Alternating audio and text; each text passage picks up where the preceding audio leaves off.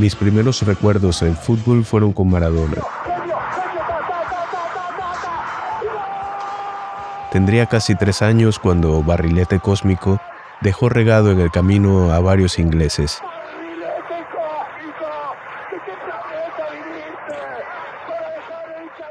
Anotando un gol antológico, el gol más visto del planeta. A mi memoria llega la alegría de mis hermanos bajo un grito al unísono de gol, de lo que sería el partido más geopolítico de la historia del deporte.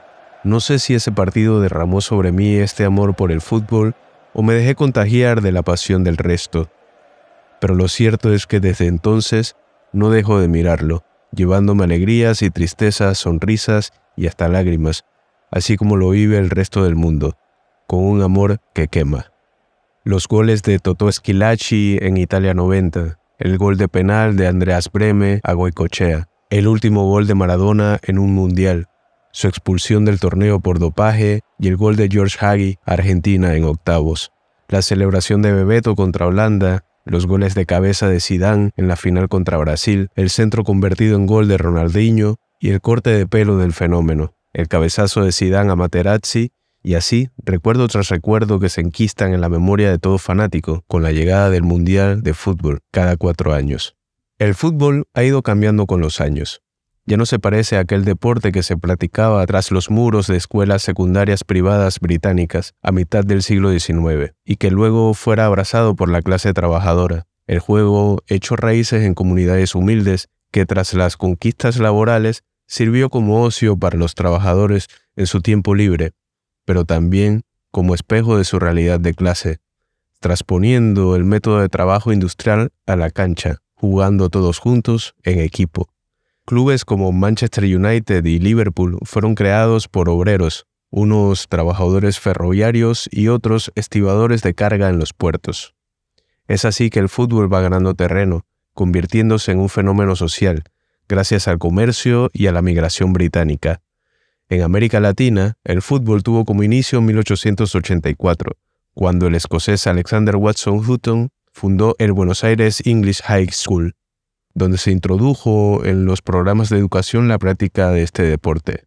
También la inversión de capital británico en la construcción de líneas férreas ayudó a la masificación del juego.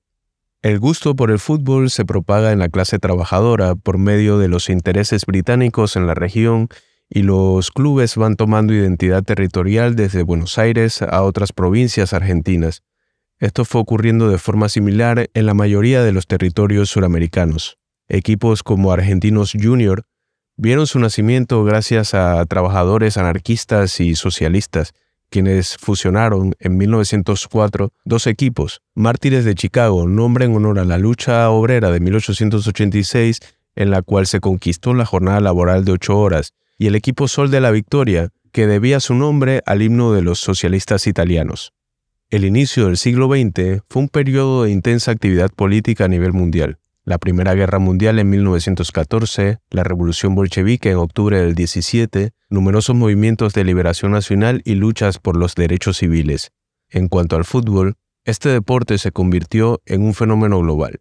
La FIFA fue fundada en 1904 con el objetivo de establecer un marco internacional para el fútbol y regular las reglas del juego. La primera Copa del Mundo se llevó a cabo en 1930 en Uruguay y desde entonces es considerado el evento deportivo más importante del planeta. La historia del fútbol es un triste viaje del placer al deber. A medida que el deporte se ha hecho industria, ha ido desterrando la belleza que nace de la alegría de jugar porque sí en este mundo del fin del siglo, el fútbol profesional condena lo que es inútil y es inútil lo que no es rentable. La tecnocracia del deporte profesional ha ido imponiendo un fútbol de pura velocidad y mucha fuerza, que renuncia a la alegría, atrofia la fantasía y prohíbe la osadía. Estas líneas de Eduardo Galeano, periodista y escritor uruguayo, de su libro Fútbol a Sol y Sombra, describen de manera precisa el fútbol actual. Qué suerte tuvo Galeano de no ver el bar en acción. El fútbol, como el deporte en general, formaría parte de lo que Althusser denominó un aparato ideológico de Estado, que refleja los valores de la clase dominante y ayuda a reforzar y extender su hegemonía. Sin embargo, Su carácter social lo convierte también en un reflejo de valores alternativos como la colectividad, el apoyo mutuo y la solidaridad.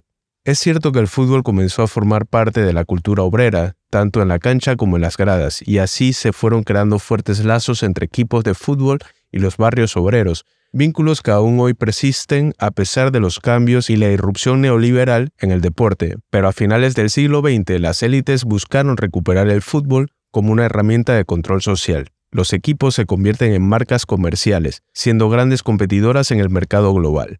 Los precios de las entradas aumentan constantemente, haciendo cada vez más difícil que los trabajadores puedan disfrutar del juego en las canchas, los estadios dejan de ser centros comunitarios para convertirse en centros comerciales, cambiando sus nombres por alguna marca de telefonía o llevando el nombre de alguna aerolínea. El balompié ha sufrido transformaciones. Lejos está de ese deporte popular que hacía vibrar a chicos y grandes. Hoy el fútbol es visto como un negocio. El capitalismo, capaz de convertir en mercancía cualquier aspecto de nuestras vidas, se apropió del deporte rey. Los jugadores son un producto que generan millones, se transforman en imagen de marcas y modelos de ropa de diseñador. El torneo futbolístico de selecciones no escapa de esta realidad. Las últimas citas mundialistas han sido manchadas por escándalos de corrupción, llevando la Copa del Mundo a países donde se violan los derechos humanos. Una práctica muy común que sirve para blanquear dictaduras, así como en 1934 en la Italia de Mussolini y en 1978 en la Argentina de Videla ambas copas del mundo ganadas por los países anfitriones. El fútbol no es solo espectáculo y estrategia deportiva, también es política. La Copa Mundial, con todo su escaparate mediático, le funciona a fanáticos y jugadores para protestar contra el racismo, la xenofobia, la violación de derechos humanos, incluso para alertar al mundo sobre la violencia de los regímenes políticos de sus países, prácticas que la FIFA hoy ha tratado de acallar. En un fútbol donde los jugadores se hacen títeres del mercado, necesitamos más que nunca figuras con conciencia social, de las que no olvidan de dónde vienen. También el fanático debe pasar de mero aficionado del deporte a volverse un agitador político. Este deporte, como cualquier otro, no ha de ser visto solo como un escapismo a nuestra monotonía diaria.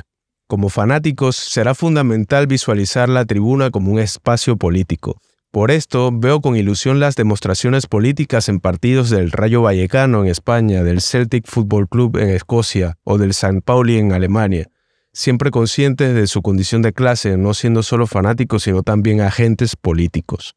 El fútbol moderno seguirá al servicio de las élites, pero creo que es posible disputar este poderoso altavoz. Otro fútbol es posible y necesario. Hacen falta más jugadores como Cantona, como Sócrates, como Juninho, técnicos como Georgian Klopp o Ángel Capa, fanáticos como los hinchas del Besiktas y el Fenerbahce.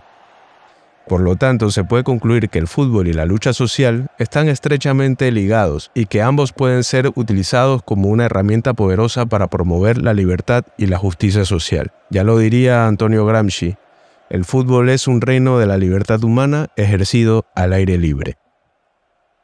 Antes de cerrar esta cápsula y teniendo en cuenta la línea que mencionaba sobre que otro fútbol es posible, no quería irme sin hablarles de Sócrates Brasileiro Sampaio de Sousa Vieira de Oliveira, mejor conocido como Sócrates, futbolista y médico brasileño.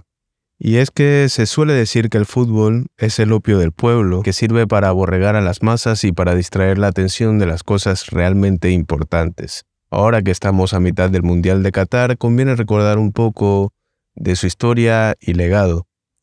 1981, Brasil está sumida en una terrible dictadura. Sócrates, capitán de la selección brasileña, lidera una iniciativa para que los jugadores autogestionen su club, el Corinthians. Todas las decisiones, fichajes, entrenamientos, todo se decidiría entre todos. Esto era un gran desafío al régimen, pero Sócrates lo tenía claro, la democracia es el camino para combatir la dictadura, y si la gente no tiene el poder de decir las cosas, entonces yo las diré por ellos. En 1982 la dictadura empezó a romperse y se convocaron elecciones para gobernador de Sao Paulo. Los jugadores del Corinthians salieron al campo con una camiseta que decía Día 15 vota. El ansia de elecciones por todo el país fue creciendo y los jugadores siguieron saliendo al cuadro con lemas como democracia ya o quiero votar a presidente. Finalmente el nombre de democracia corintiana se hizo eterno en sus camisetas y los puños en alto de los jugadores saliendo al campo se convirtieron en símbolo contra la dictadura. Ya lo diría Sócrates, el filósofo futbolista. El fútbol se da el lujo de permitir que el más débil gane. Nada más marxista y gramsciano que el fútbol.